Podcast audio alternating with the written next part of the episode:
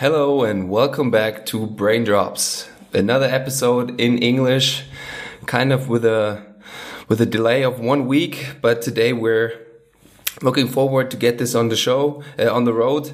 My name is Lennart Stechmann, and with me is, as always, Dom Theodorou. Hey, Dom.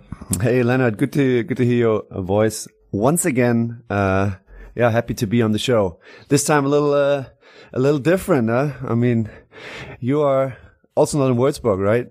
No, I'm also not in Würzburg. I'm in Penzberg, which is a small town close to Munich. So we're actually not that far away from each other since you guys are uh, in quarantine at the hotel. Exactly.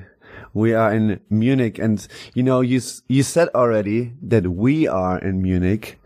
But uh, I guess I have to introduce, uh, or no, I, I'm happy to introduce our, our guest today. Like you said, with a little delay, it's uh, Dylan Osetkowski from from from Ulm. Hey, Dylan. Good morning. How are you? Good morning. Um, I didn't get a uh, ex Göttingen uh, introduction. Now that I'm with Ulm, obviously. Yeah, it's it's sorry. That's so pathetic. Of course. yeah, let me just uh, tell the listeners a little bit about Ulm. Last last season, he played uh, for us in Göttingen, and he had a terrific rook, rookie season. I would say he uh, he averaged 21 minutes and um, 12 points and uh, six rebounds. That is, uh, I think, a really good stat line for for the first season in Europe.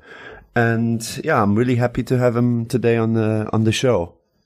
Yeah, me too, and especially since we already tried this last week. It didn't work. And now we're recording a podcast on a Sunday morning at 8.15.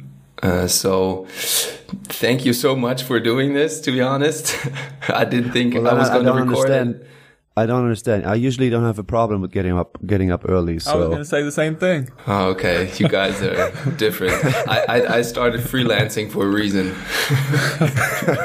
not to work on a Sunday at eight, to be honest.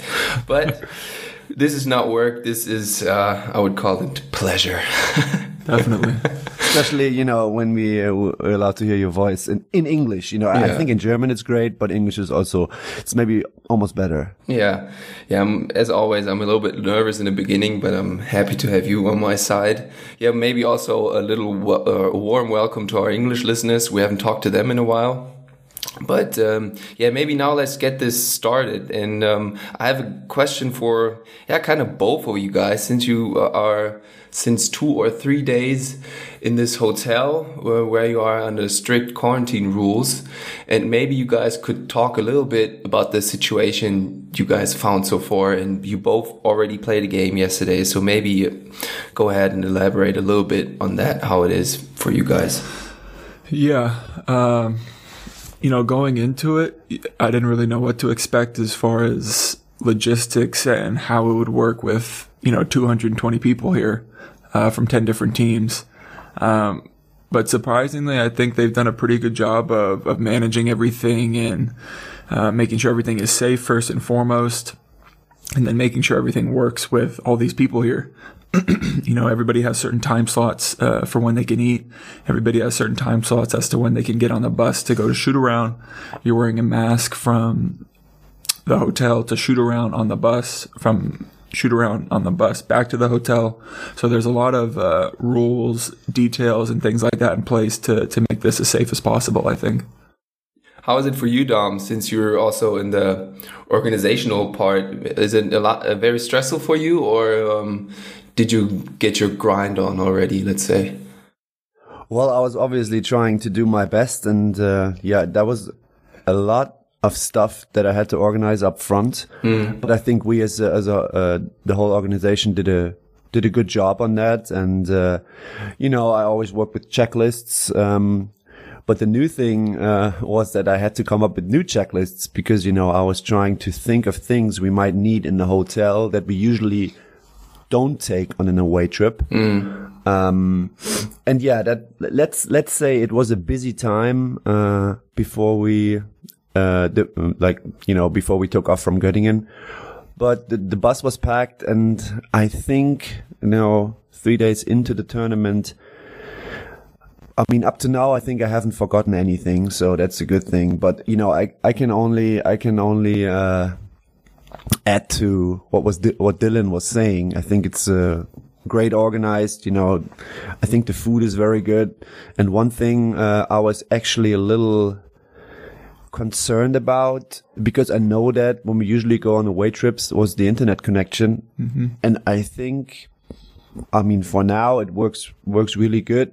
Maybe that's maybe I'm lucky and my room is close to the router. I'm not sure, but uh, I know that that this is really important for players, of course, because you know they want to they want to call their families. You know, some some I mean, players like especially play- now that they can't see Yeah. him. yeah, especially yeah, and you know some players like to play video games, and that uh, how do you say that? That swallows a lot of internet. Uh, would data usage. the data usage exactly. Um, and yeah, I think it's well organized, and uh, like Dylan said, also like with the time slots and everything, it's it's really good. And I mean, your uh, the the coach Johan Roijakkers of BG already said yesterday, Dom, and I think you just underlined it uh, with what you uh, when you said what what you all did, that you're the most important guy for BG Göttingen. So I don't know if you heard that, Dylan, but uh, Yeah, I, I don't think I would agree with that, but that's okay. Thanks, Dylan. Appreciate it. Yeah, but you both um, started successfully yesterday in the tournament, and um, one of the question or this questions I, I, I prepared yesterday is a little bit more if you would have lost, but I'll, I'll I'm gonna ahead and uh, ask it anyway since you're at the hotel now. Leonard, Leonard, Leonard, Leonard. Leonard, you realize we both won, right? Yeah, yeah, but Yeah. even though you guys both won. Um, now you guys are in the hotel with with every team. You see each other probably every day, and now you guys, Ulm or Göttingen, are maybe responsible for the misery that the other team right now is in. You know, sometimes you coaches, yeah, I mean, I wouldn't, they probably didn't do it right after the first game, put the team in the doghouse or something, you know, like, or you, you wake up differently during the, the next day after a loss. And now you see each other every, every day looking into each other's eyes, you know, is that, does it do anything? Is there any trash talk or is it, you know, kind of head low? I'm, I'm not looking at them or how's that? Um, yeah, I think it definitely would have been different if we would have lost. I think my answer would have been a little different there. Um, so I think one thing to touch on is obviously it's a tournament situation here. So whether it's a win or loss, you can't really focus on that game too much because you got a game in, in two days that you have to uh, prepare for as well. Um, I do think that winning a game and coming back to the hotel allows you the opportunity to kind of walk around with your chest up, uh, your head high. That's what I was meaning. Yeah.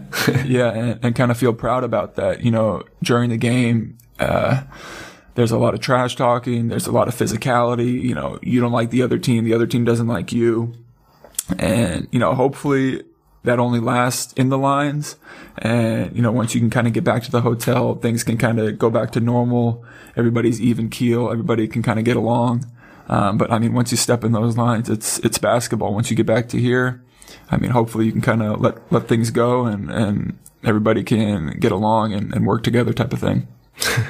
Yeah, I hope the the mood stays up in the hotel and people don't start going crazy. Yeah. Yeah, for me, there's always one one thing that I have, you know, I that I have uh, come to experience. Wins just always give you so much energy.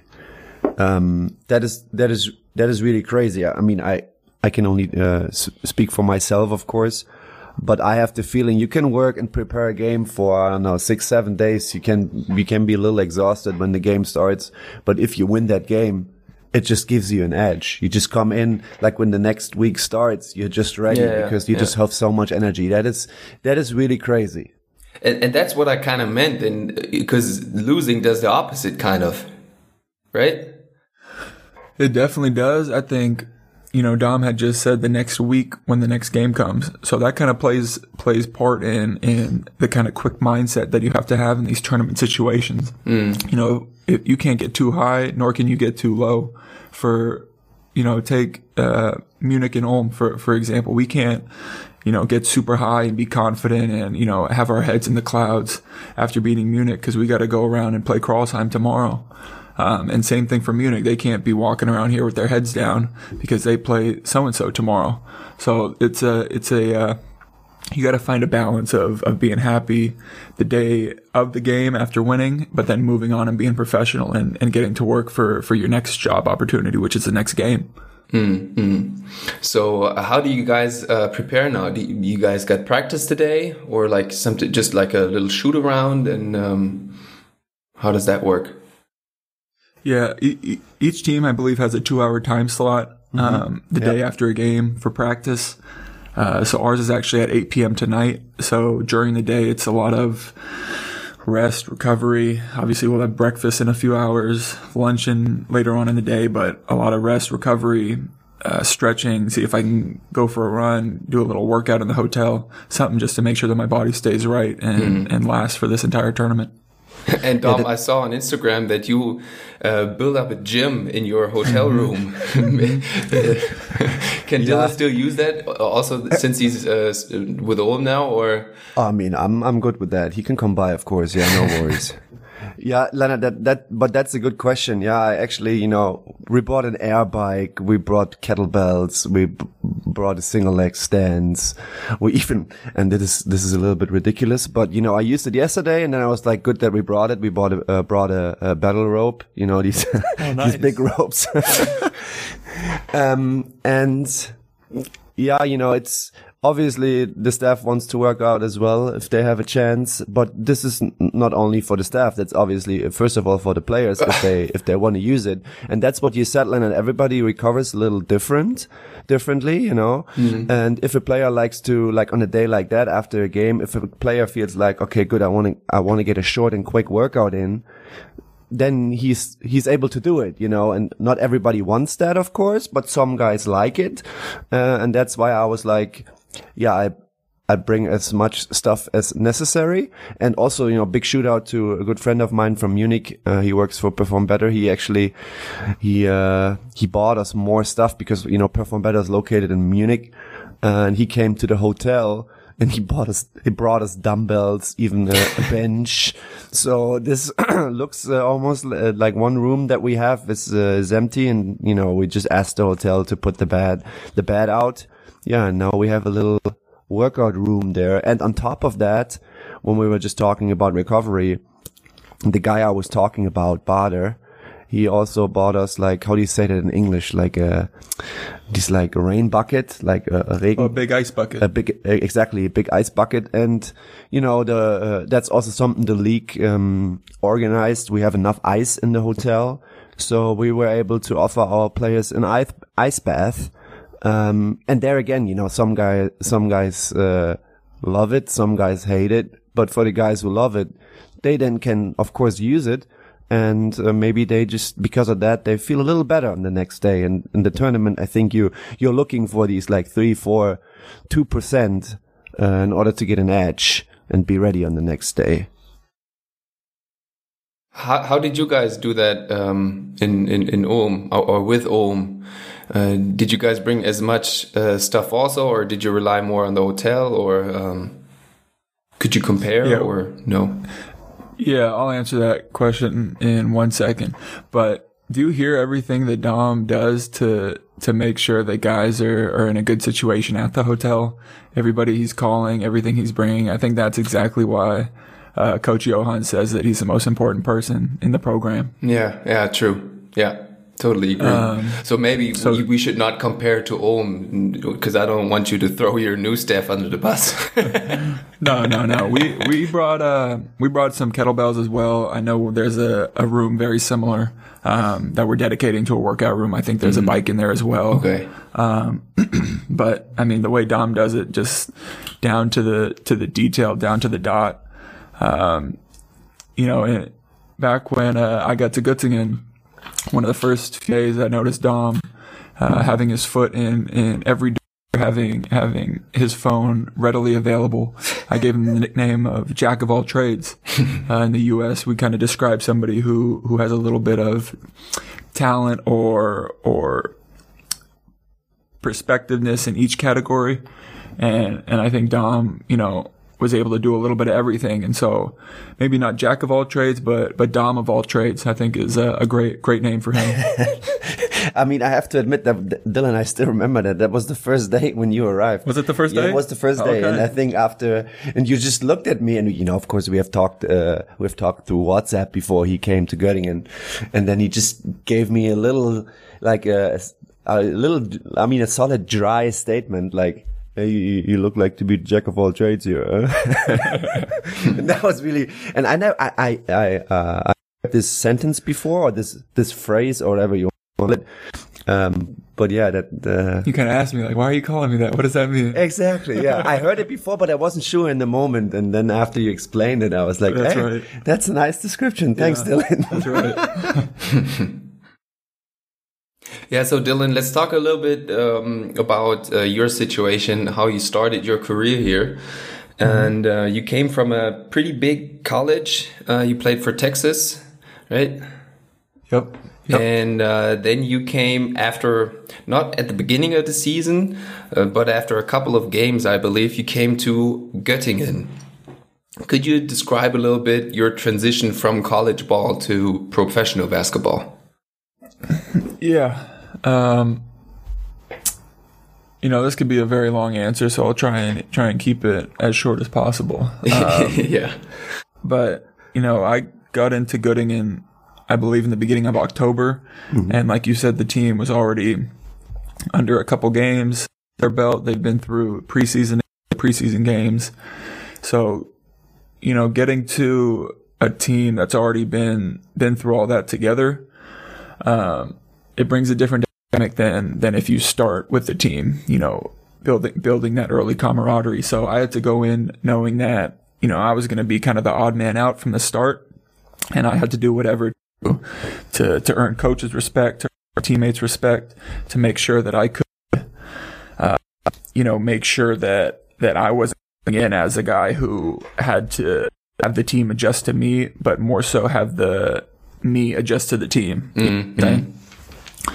Um, and say a transition from college professional. I think Coach Johan is as detail oriented and college esque as you can get. I mean, he would send us clips throughout the day uh, from personnel to to to that the other team was running. Uh, we'd be watching film together as a team up in the film room for 30, 45 minutes, an hour, whatever it was.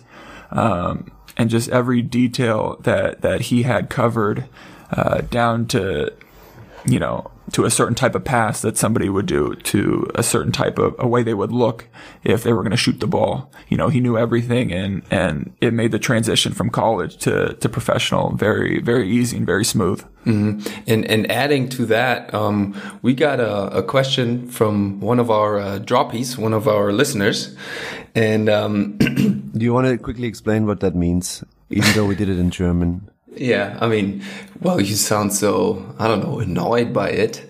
Um, I love it, Leonard. I love it that you actually found something and people seem to like it, you know, and it, it comes from you. That's why I would give you the, the second of uh, glory here. Okay.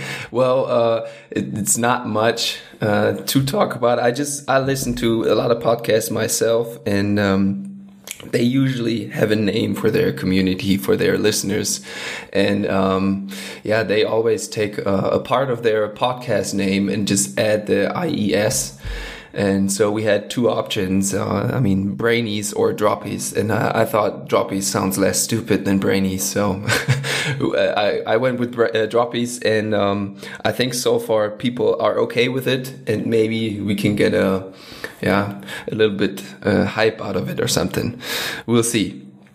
Um, yeah, but I love it. Yeah, we got a question. So, um, and he was asking, it's it's adding to what you just said, your transition from from college to professional ball. Because in in college you played for a.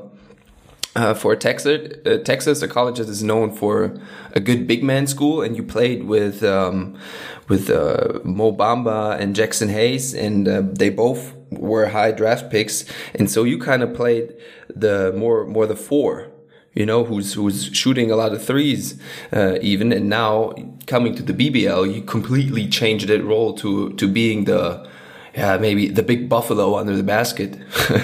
um, how was that for you? A big buffalo. I've actually never heard that one before. Leonard, this is great. This is, I think this has to be the name for the episode. the big buffalo. Big Buffalo. this came spontaneously too because I didn't know how to Wow. describe it. Leonard, awesome. Um, yeah, not to mention I, the year I actually, so I transferred from Texas, uh, to Texas from Tulane. And the year that I set out, I played with Jarrett Allen too, who's now on the Brooklyn Nets. oh yeah. And so th- three years in a row, I played with, with three fives that are now all, all in the NBA. And, you know, that experience was, was tremendous in the sense that it only helped me elevate my game, uh, as, as all around and, uh, getting to play around those high level kind of guys was, was terrific. But playing the four, was something I actually really liked because it created a lot of matchup problems.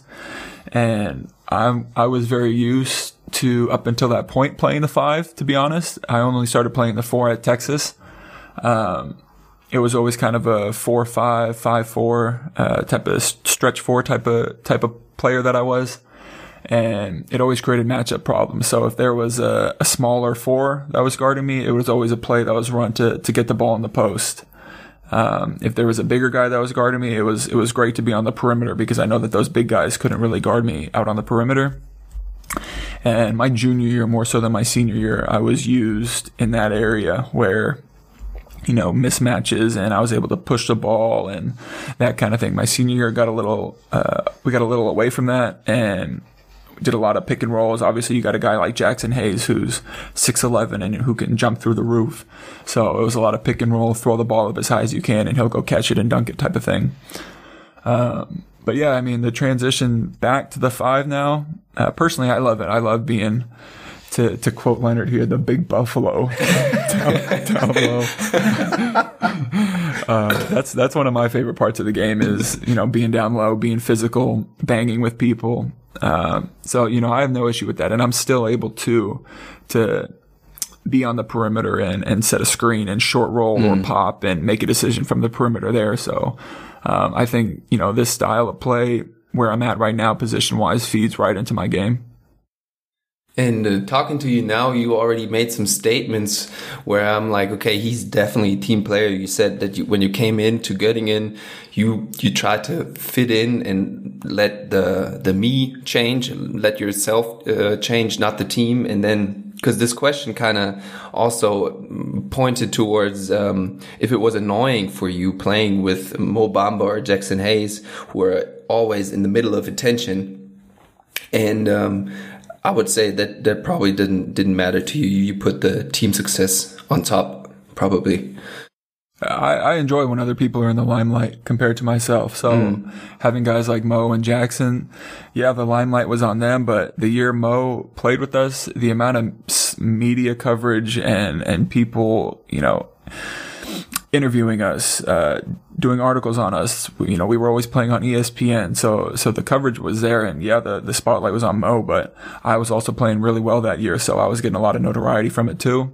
Okay. So having a big name like that, he can take all the spotlight he wants, but you know, there's four other guys on the court as well that, that are making a name for themselves. Yeah. Okay.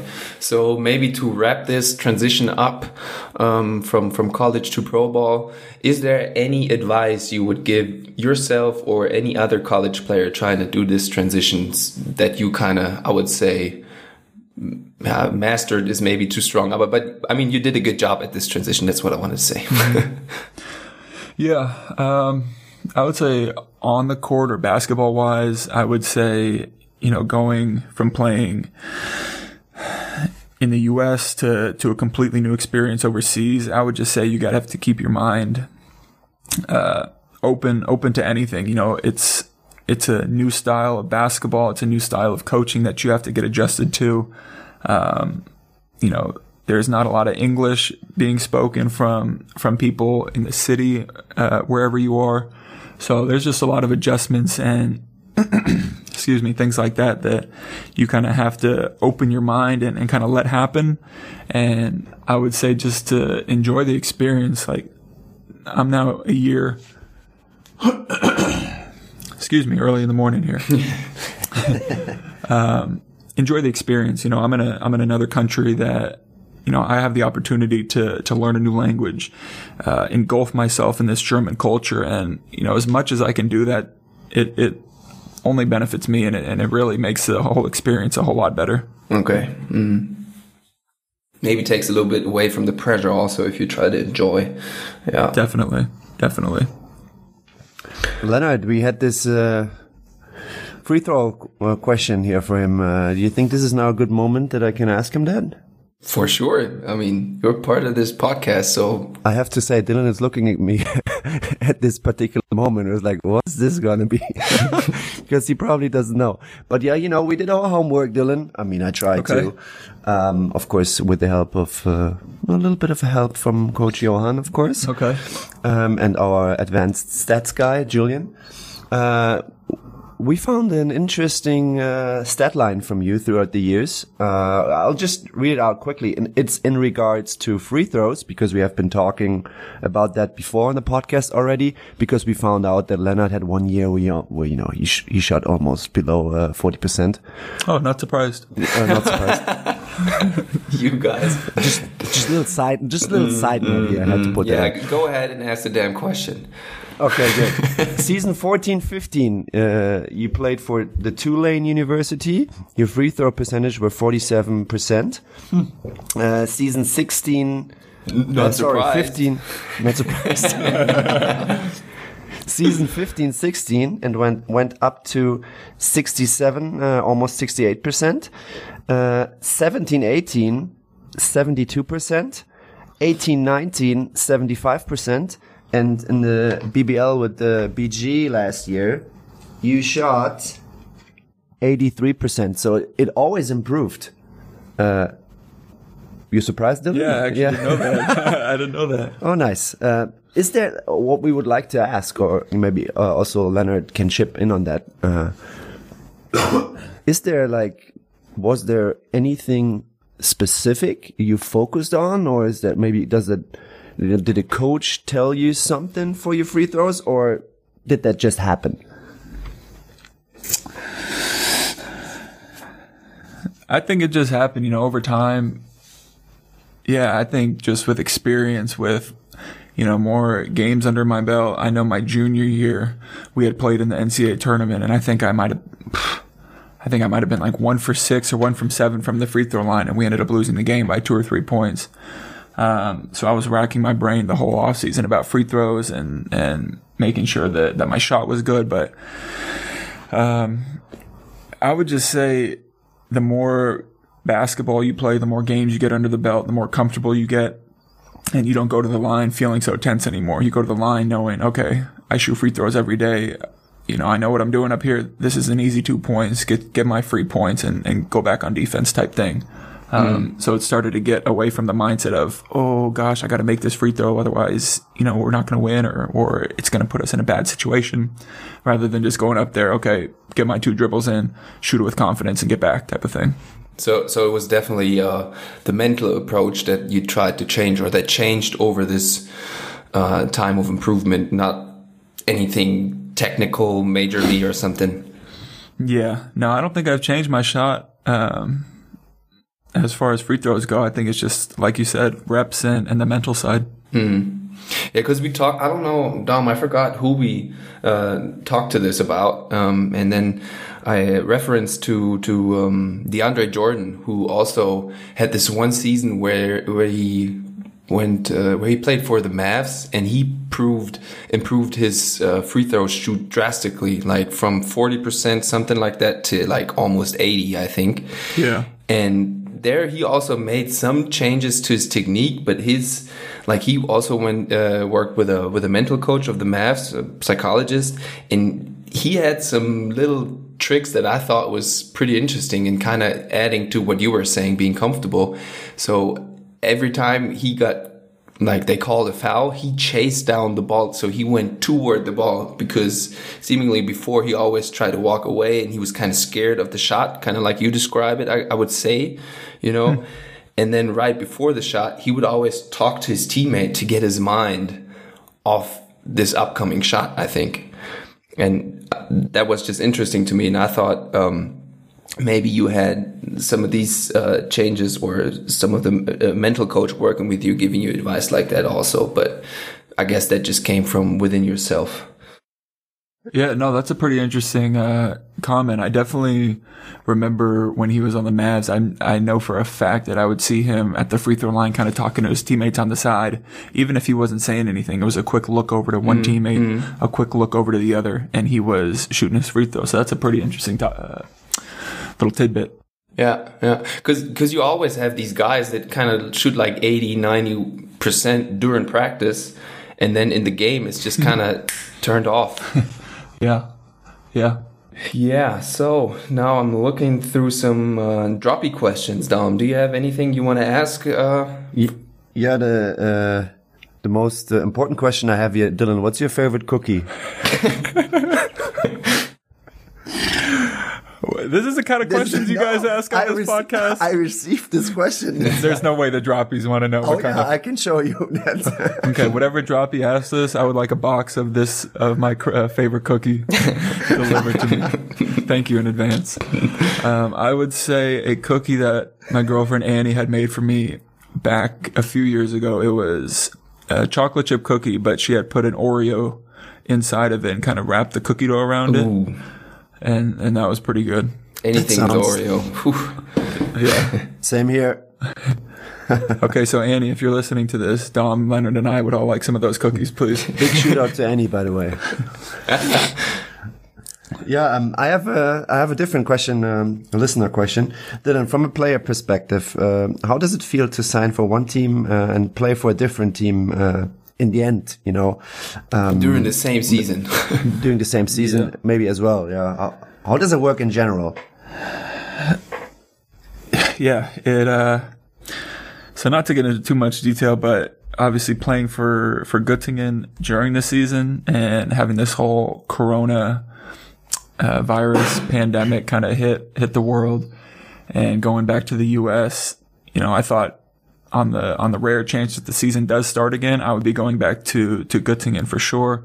You know, that was where I wanted to go back to. That's where, you know, I'm not gonna. It was weird for me to think that I was going to be playing an entire season with one team and then finish the playoffs out with another team. Mm. Um, and obviously, this being my first year professionally, that was kind of a, a a whole new a whole new take to to being on a team. And you know, I was never initially signed by Göttingen, it was Ulm. So they were always kind of in the driver's seat of my contract. And, you know, once being back home and I was kind of on the fence about coming back and, and not going back. And I had actually told, told my agent that if, if I were to go back, like I wanted to play for Göttingen, I wanted, I wanted to finish off the season with them. We already had something special going. Mm. And, you know, a couple things happened, a couple calls happened and you know, Ulm didn't have uh, Grant Jerrett back, so they were in need of a five as well. And you know, because I was on contract with them, and and that's who I'll be with next year. Um, you know, I, I kind of wanted to to work towards next year and work towards starting the relationship with the coaches, players, and and you know, kind of start start off and, and, and work towards something special next year. Mm. I mean, but but oh, sorry, go ahead. No, um, I was going to say kind of similar to coming into Göttingen in October. I'm now coming into a team uh, at the start of playoffs. So again, there can't be any ego coming into a team at that point in time. I got to make sure that that I'm adjusting to the team. Um, I'm being as as team oriented, as as good of a guy, uh, teammate wise as I can, and and and just be open to everything. And I think the way you describe this process, how it how it worked for you, that you now play for Ulm, um, in the end, like it illustrates how much of a business this in the end is. This basketball game, you know, we're all fans, coaches, or or players are all in it for the same, for the love of the game. But in the end, what's happening behind the the curtains, let's say, you don't know, but. Because because I you know this question probably comes from or we had a couple of questions coming from Göttingen fans that kind of did not understand. Okay, why would he play for a different team now? It's it's, it's probably he didn't have too much to say, or there's there's there are different variables that play into part of this, and you know, nothing Absolutely. much to, you can probably sometimes do about it. Yeah, I think you hit it hit the nail on the head right there. It's it's crazy. Uh, once I left college and, and started going through the pre-draft process of, of workouts with NBA teams, uh, interviews with agents, interviews with NBA teams, it, it's it's crazy crazy to think of how much you know professional basketball is a business like you said, guys are on a team. Obviously, we're playing for the love of the sport, but at the end of the day, this is a business. The BBL is a business. Göttingen is, is its own business. Ulm is its own business. So, it, it, you know, we're players in the sense, but you know, there's there's a, a bigger a bigger voice than than players. Yeah, for sure, for sure.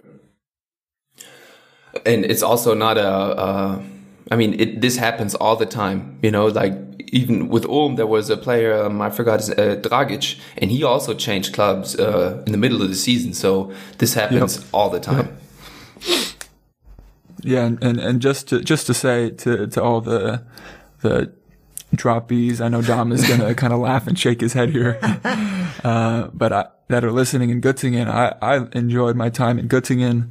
Uh, it was a great first year experience. The fans there were amazing. The love that they had for their team was amazing. The atmosphere was great, and and so to come back and not play for Göttingen, I was kind of a little not upset, but you know, I really wanted to come back and play for Göttingen, but you know, the it was out of my out of my hands, and and I would just like to say that that in Göttingen, I have all love for for the city and all love for the fans. And, and we're sure that they also do for you. I mean, of course, those questions arise, but getting in, they will always probably welcome you with a with a warm heart, with a, with open arms. I'm I'm very sure. Yeah, definitely. So I want to ask a question, and then probably Dom is gonna take over a little bit because watching the games yesterday, the fitness of each team or each individual on both teams really became crucial. I would say it's it's uh, also coach coach Roijakkers said it after the game, and um, how did you approach this epidemic, not knowing if you're gonna keep playing, and how did you stay ready? How did you uh, stay in shape? Because I, I guess you guys definitely did after uh, beating Munich uh, yesterday. But how did you approach this time? Um, sorry, Dylan, I have to interrupt before you can. Yeah, go ahead. You can uh, go ahead. Uh, also, what we figured yesterday, um, you know, when we saw Dylan the first time, he lost a little bit of weight and he looks in great shape. Uh, maybe that even adds to your question, Lennart. Thanks, Tom. Yeah. Um, you know, I, I wasn't really sure. I'll go ahead and say that first. I wasn't really sure how to approach, you know, going back home and, and not knowing what was going to happen. And, and going back home, everything was closed. So I was home for, what, correct me if I'm wrong, almost two months Yeah. um, and without a basketball court to, to go play basketball on. We had a we had a hoop uh, in our neighborhood outside with double rims and a chain net, and you know, so I don't know how much that is representative of of an actual gym basket, but you know, I wasn't able to do much as far as basketball. But I knew that I had to stay in shape and, and be ready on a moment's notice because something like this could happen, and and here I am. So in the month of April, I told myself that I was going to run at least a mile a day. And on top of that, I would be working out in our backyard uh, with my girlfriend Annie, doing, you know, a bunch of high intensity, you know, interval workouts, doing a bunch of core work, um, a lot of stuff just to make sure that I was, you know, staying strong, staying ready. Um, but I think running running the mile a day was was the biggest thing for me to to stay in shape and losing weight. You know, there would be days where I would feel great and I would run four or five miles with a great pace and and be feeling really good. But the next two days, I feel like like crap and I don't want to run. But I was running a mile around the neighborhood those days just to say that you know check the box. I did that, and I think the persi- persistence of running every day, working out every day, on top of making sure that my diet was was where it needed to be at a time like that. I knew that I wasn't having a two hour basketball practice, so I couldn't eat the way I normally would in season. So I kind of had to cut back, watch what I was eating, make sure everything I was eating was good food, um, and that was going to be used for fuel to my body to to help me only better myself condition wise. And uh, correct me if I'm wrong. You also worked out on the beach volleyball court. Is that correct? Yeah, Yeah. yeah, yeah, yeah. There was a beach volleyball court, maybe a mile run uh, from the house. So my girlfriend Annie and I would go run run a mile to this beach court and do some sort of sand workout. A lot of defensive slides, a lot of jumping. Um, you know, different fun things. You know, we would we would race each other in bear crawls in the sand, race each other from the net to the end line. So just trying to get creative and, and find ways to stay in shape. Yeah, this is definitely a more creative way of staying ready, I would say. But you know, what can you do if you know if you don't have anything else? I think I think that was it. That was all I could do. Yeah. So Dom, how how did you since you got this major uh, how do you say I mean I said in the beginning um, about all the praise you got from from coach. How did you approach this time with the, with the guys that were there? And uh, what does it do to you listening to to um, Dylan explaining this? Did you do it the same? You just said staying creative? Yeah, I mean, I have to admit we had the luxury in these uh, in these times that we're we're still able to use uh, the weight room, and you know this is something I you know just came to understand actually a little later because all my my uh, my uh, coaches colleagues they were always talking to me about home workouts. And I was just so happy that I didn't have to deal with that uh, because like I said, we had uh, uh, the gym available, of course, only in, in in groups of max two. But you know, since we were not sure if the season was uh, going to resume, I was just like, okay, good, let's consider this an off season. Um, and we just, you know, pursue the upside a little more in the weight room. Um, so I would give my guys uh, schedules like four times a week we go for uh, for weights um and that and then we combine that with a little conditioning and a little basketball work. And you know i even put sprints in there because i was like okay good. I at least i at least would like uh them to have the exposure of trying to run max speed. And I, for that reason, I bought timers in because that always makes it a little bit more transparent and guys can push themselves a little because they, you know, although I don't want them to compare, uh, themselves, um, it creates always a little competitive edge, I think. Um, that's what I did. And yeah, like I said, and I think we did that for, they got two phases from me. That was, I think four or five weeks basically almost.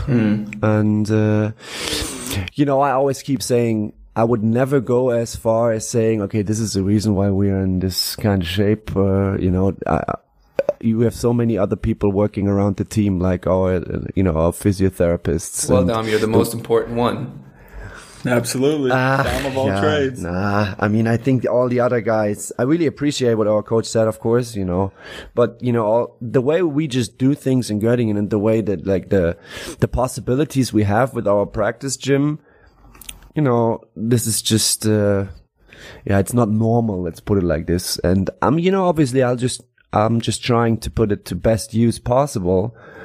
Um, so that we can say, okay, good. We tried everything. So this is always my mindset. And, you know, I wouldn't say that I did something magic. This is, you know, I, I'm a big believer that con- consistent training just works, you know, and in the beginning of me being a coach, I would sometimes look to other coaches and I would say, Oh my God, what is he doing? This is, this looks so stupid. This is, I'm really far away from this now. Of course, you shouldn't like uh, injure an athlete. If, if somebody does something completely ridiculous with the guys, then I'm like, okay, good risk reward. I always look at this, but I think every coach who has like a, let's say, um, who have a little, like a certain system he works with, as long as this system is applied consistently, you know, players going to get better. And uh, this is just, I think training works. You just have to do it consistently with like a, with a perm, like a, a regular progression. And this is basically what we did. And we just considered the time that we, you know, where we didn't know if, if the, the tournament was happening or not. We just considered it as a, as an off season. And uh, the German guys, uh, especially the German guys did great in that. And Lennart, I think you could uh, see that from yesterday's game. I think Göttingen was able to kind of run circles around Crailsheim a, li- a little bit. You saw Crailsheim getting a little tired towards the middle of the third quarter and the fourth quarter. and whereas Göttingen, you saw a lot of the guys just not putting their hands on their knees, standing tall, and, and it looks like they were in pretty good shape. So I think that's a, a testament to not only Dom, but to those guys as well that they were, that they were there and working hard and working out. Exactly, because we have to. This was not mandatory, huh? So uh, if they wanted to do it, uh, they of course were were very welcome, and most of the guys said, "Okay, let's do it." Hmm. So, Dylan, do you regret going back during the pandemic? Uh, not at all. Not at all. You know, I think it brought, obviously the season's still going. So I kind of got a little, a little two month break to, to spend some time with family. And, and my brother was actually able to come home from college. He finished his graduate degree at the University of Oklahoma. So I was able to spend, you know, more than a few days with him for the first time in, in a while. So it was good to spend time with him. His girlfriend had come out. Uh, my girlfriend Annie was there. So it was a full house. It, it was a lot of fun. And, you know, obviously it's great to spend time with family, but I love the game of basketball. I love playing and, and here I am. Yeah, yeah. So I got another really, really important droppy question. Um, what's your favorite Is it, teammate? is it what's my, huh? oh, okay. I thought, I thought you favorite were going to, teammate and locker room DJ. I thought you were going to ask what, what my second favorite cookie was. that comes later. There comes there. my favorite teammate and my favorite locker room DJ. so locker room DJ, hmm, I, you know, I'll, I'll go. I'll go both answers. Both answers for for this one. Uh, I would definitely say Alex Ruoff as the best DJ, so because he would go to each guy different day and ask what they wanted to to. So you got some guys listening to hip hop and rap, some guys listening to to Michael Jackson, myself, which I requested one day, uh, and then you got guys like Alex who are playing country, which I am not a fan of. So you get a little, you get a wide variety of music uh, when he's a DJ. Yeah, that's what I thought when you just said he was your favorite uh, DJ. I was like, you like country? Didn't expect No, that. no, no, no, no. um, and I'd say my favorite teammate would be him as well. Just, you know, being a first professional guy who's been playing for what over ten years, playing in Spain, uh, where else? Finland, Germany, uh, a lot of. So he has a lot of experience uh, with a lot of different guys, and and to play with a guy with, you know, that experience, who's not only a good player but very unselfish player, a very team oriented guy like myself. I immediately was was attracted to that personality and and and that mindset and you know the the insight that he would give me uh, on the court off the court. We were actually roommates on the road as well. Um so yeah i would definitely say that he was my favorite teammate. And he, Alex is also, first of all, shout out to Alex. I hope he's maybe listening to us. And um, he's also one of those teammates that makes you want to work harder. Like seeing his work ethic and how much he put in and how, how he takes care of his body, how he practices and everything. Me as a teammate, I always wanted to yeah, compete or to add on to that and to do the same. Like it motivated me to do so much more work than I would probably would have done uh, without him being on the team. Definitely. Again, I th- I think you hit the nail on the head right there. Not knowing, you know, fully of of what it looks like to be a professional and and how to manage being a professional and taking care of their body. You got a guy like Alex who who's in the gym 30 minutes before before film starts and he's stretching and rolling out and working on, you know, his body. Once practice is over, there he is again, stretching, working on his body, rolling out, uh, staying later to get shot. So you got a guy who, whose work ethic is consistent like that. It really shows you, you know, how to be a professional and how, how to treat your body and see that at, at the first year, uh, rookie coming into the league and, and coming into being a professional. That kind of opened my eyes and, and made it so, you know, if, if a guy like this has been doing this for, for 10, 11 years and he's now playing when he's 36, 37, however old he is. Alex, if you're, if you're not that old, I apologize. um, you know, it really, it really goes a long way and, and makes me, like you said, want to, want to match what he's doing. Yeah. Yeah.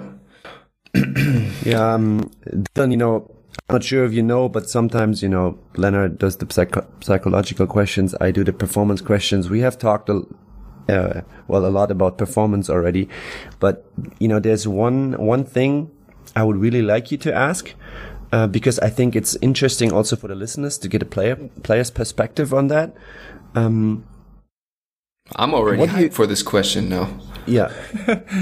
you know, me as a performance coach, some some people call it strength and conditioning coach, whatever.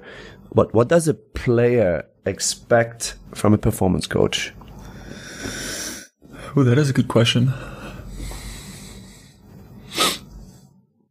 Nah, I, would don't like say- it. We go to the next one. Thanks, Lennart. I would say first and foremost, I think right off the bat, I would say you want a strength and conditioning coach to to kind of know what he's doing and and to make sure that you know he knows how to take care of your body. You know, if if I were to have come into the season and and we're in the middle of games and Dom is over here having us back squat 350 pounds, I'd be looking at him sideways, being like, "Is this guy crazy?" So I would say the biggest thing that I would look for to to have a strength coach be is you know somebody who who knows what they're doing and knows kind of how to manage and, and maintain a guy's health physically throughout the season. You got a guy like Dom throughout the season who's doing a lot of mobility work, a lot of stretching, a lot of different rolling out, a lot of different, you know, maintaining everything to kind of stay current throughout the season and and with certain lifts, certain movements that we were doing. It was never anything to all right, let's get in here and push some weight around. It was let's get in here to to feel better than we did when we came in. So I think that's the biggest thing that as far as for me to know that I'm not in a situation where I'm going to be pushing myself to a point where, you know, I can get hurt or I can feel sore the next day. It was okay. We have a weight a weight session with Dom. I'm going to go in here, get to work, and I'm going to feel better than when I came. And how? the- oh, sorry, Dom. No, Lennart, all you. No, you go ahead. There's also a nice anecdote we shared. I, Dylan, I never told you about that. When you came into Göttingen, what I usually do, I give a questionnaire to questionnaire to players regarding their injury history and everything. This questionnaire was not my idea; it was an idea of a good friend of mine who works for the Athleticum. It's a uh, physical therapist. Uh, Stefan is his name.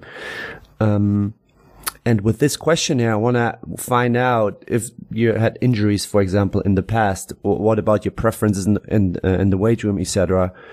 And when I ask you about previous injuries, you didn't have to say anything, you know, and this is, I would say, at least to my experience, this is not normal, you know, and, but this was also a good way, uh, for me to, to handle you, you know what I mean? So it, it made things easier, although we found a little bit of stuff where we could work on. I'm not going to go into detail here, of course, but this was, uh, yeah, let's say it's not normal situation that the player says there's he hasn't had like any specific injury before.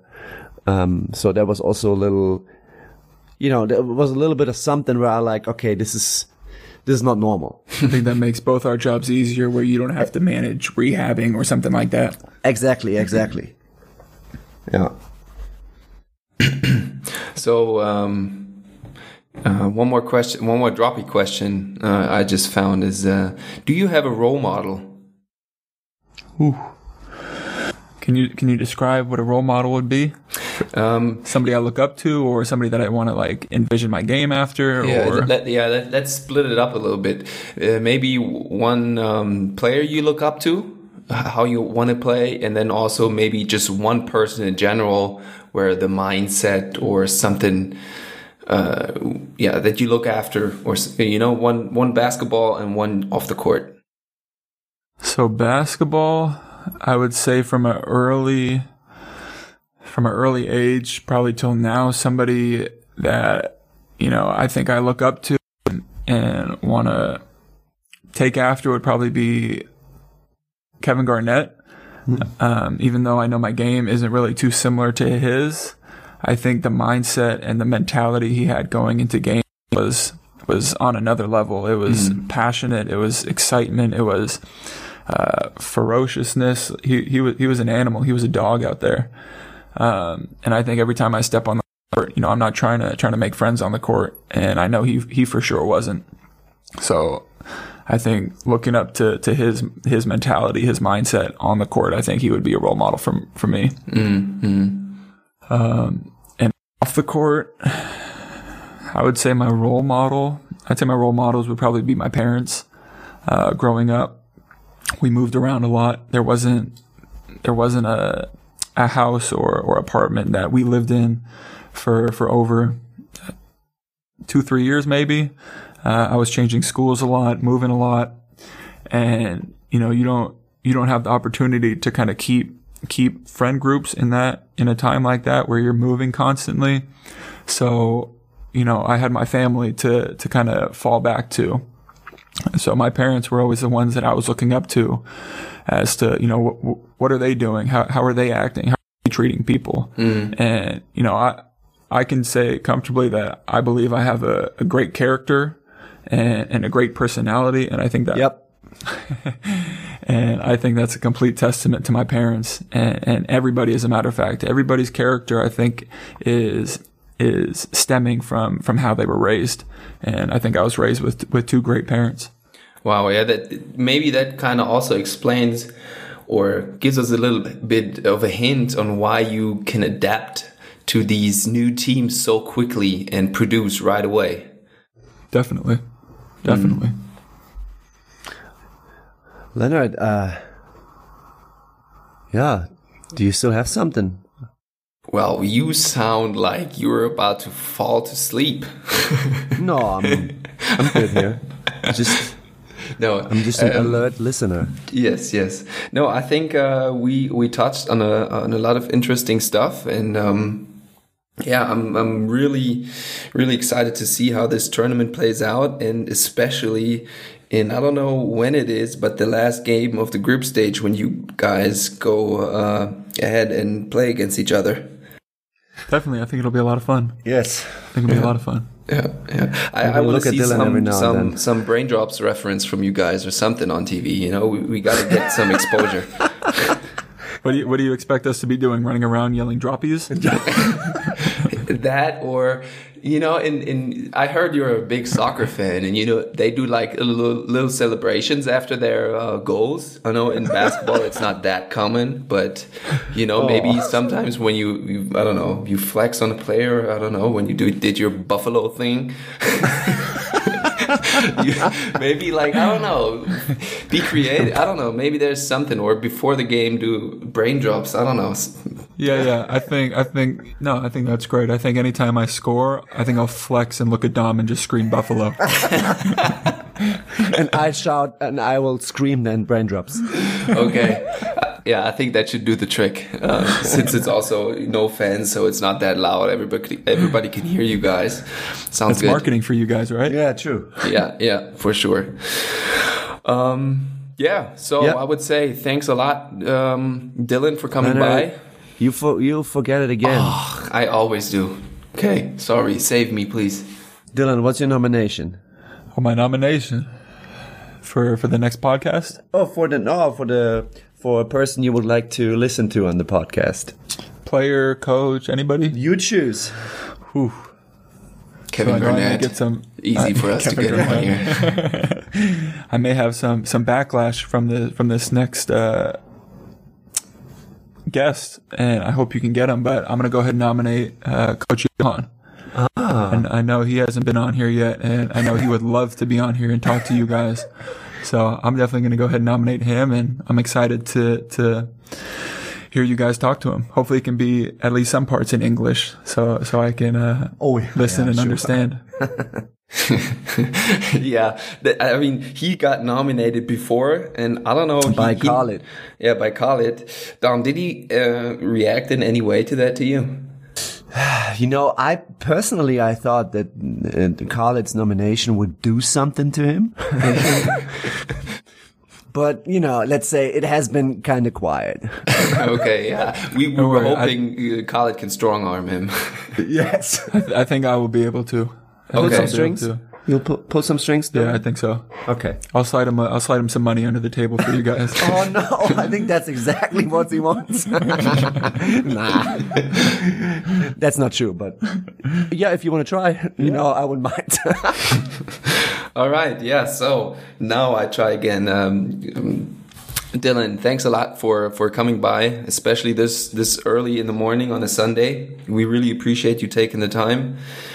And um, yeah, to the to the listeners, we hope um, we didn't we were not too sleepy during this episode. Uh, I think we kind of caught our rhythm during the episode, and it was really interesting. It was a lot of fun talking to you guys, and um, yeah, good luck for the rest of the season in Munich, and uh, hopefully I'll I'll see you guys soon.